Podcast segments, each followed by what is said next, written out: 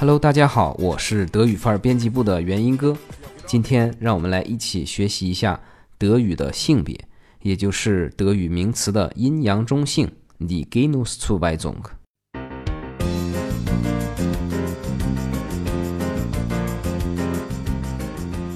那么，如何来判断一个德语名词的词性呢？在这里，元音哥为大家总结了三条基本的规律。第一，就是看是否有特征性的结尾，比如像这样的单词：der Schmetterling、der Frühling、der Arbeiter、der Bauer，它们都有 l e n g 或者是像 a r 结尾，这些是典型的阳性的结尾。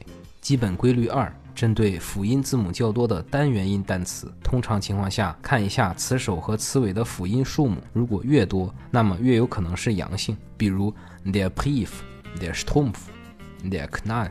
基本规律三：同一类词性别往往是一致的。比如阳性的词类有年月日、山脉的名字和汽车的品牌，而阴性的词类有水果、树木、香烟、飞机、轮船的名字。中性的词类有。化学元素、颜色、酒店的名字，在这里要提醒大家的是，在语言的不断演变中，有很多地区也会有不同的性别倾向，这些单词的性别并不是一成不变的。现在让我们来看一下外来词汇与新生词汇是如何来确定性别的。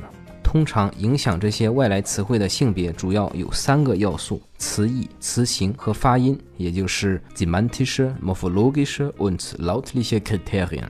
一个名词性别的赋予，往往是这三个要素共同作用的结果。那么，外来的词汇应该如何确定性别呢？同样是根据刚才提到的这三大要素。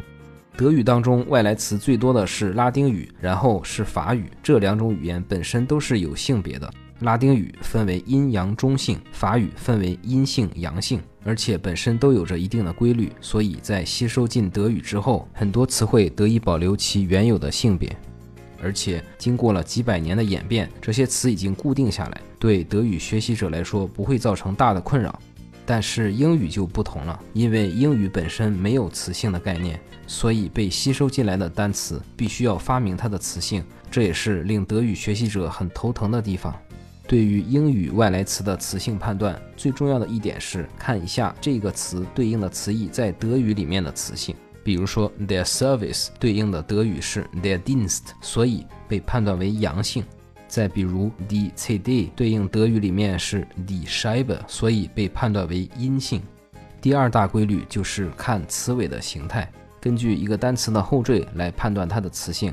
比如 the fitness，thus timing。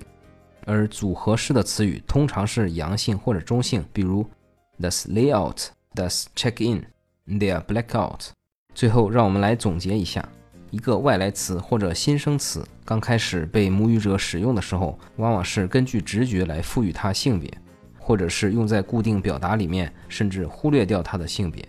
但是，当这个词逐渐流行起来，大家就会慢慢的从词义上、词尾的形态，还有发音等各方面对它进行归类，最后约定俗成的把它的性别给固定下来，直到它被收入字典里面。而对于我们来说，最好的方法就是不断记忆、反复练习。当你遇到一个陌生的词汇，直觉上也反映不出来它的性别，那么就使用 das 吧。好了，以上就是关于德语性别的全部内容。感谢你的收听，如果喜欢就转发分享吧。欢迎关注微信公众号“德语范儿”，咱们下期见，Cheers。